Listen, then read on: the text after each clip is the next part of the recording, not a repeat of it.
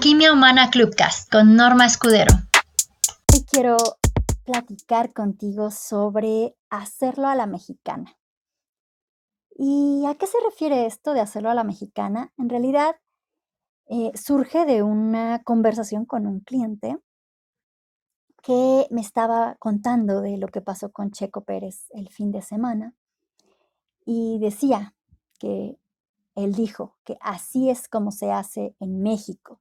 Como él lo hizo, es como se hacen las cosas en México. Es decir, cuando parece que no hay oportunidad, cuando parece que no hay manera de conseguirlo, se consigue. Se hace todo lo que está al alcance para lograr el objetivo y se logra incluso en las condiciones más adversas. Y es verdad, en realidad en, México muchas cosas se hacen a contramarea, a contracorriente, pero más que eso me recordó un, libro que se llama Innovación a la Mexicana y hay otro libro también que se llama Las seis canastas para innovar en el cual hay un capítulo en el cual justamente se habla de la innovación a la mexicana. ¿Y en qué consiste esto de hacerlo a la mexicana? Pues en realidad de hacer las cosas pensando en una eh, visión global o teniendo una visión global sin perder de vista tu origen y los elementos que este origen aportan a tu visión. Incluso en, esta canasta rosa de la innovación a la mexicana, nos habla el autor de este libro que es Ramón Muñoz Gutiérrez sobre el color rosa mexicano, el origen del Mexican Pink o rosa mexicano, que es un fuchsia o también conocido como rosa bugambilia. Y surge a partir de que en México los trajes típicos y muchas fachadas y muchos lugares, bueno, están pintados de ese color.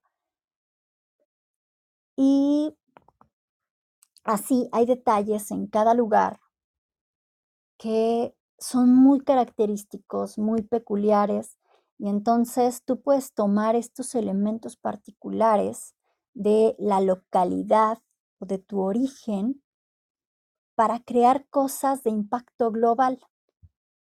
Este Mexican Pink eh, se vuelve conocido así por un desfile de modas en Nueva York,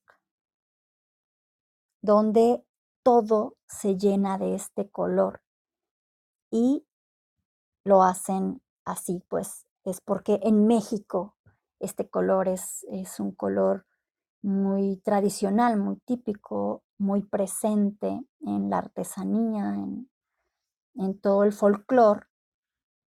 Y entonces, de un elemento pequeño, local, se genera algo que busca un impacto global. Y en realidad, de eso es de lo que quería hablarte con esto de hacerlo a la mexicana, de que no importa cuál sea tu origen, del país que seas, del estado que seas, de la ciudad que seas, busca aportar al mundo sin perder de vista tu origen, tus raíces, porque eso te va a ayudar también a ser original, a tener originalidad. De hecho, Gaudí hablaba de que ser original es volver siempre al origen. Así que no te olvides de tu origen, toma elementos que sean representativos, significativos, importantes para ti y proyectalos en tu aportación hacia el mundo. Te mando un abrazo donde quiera que te encuentres. Yo soy tu amiga Norma Escudero y nos estamos encontrando por aquí en tu club Alquimia Humana próximamente.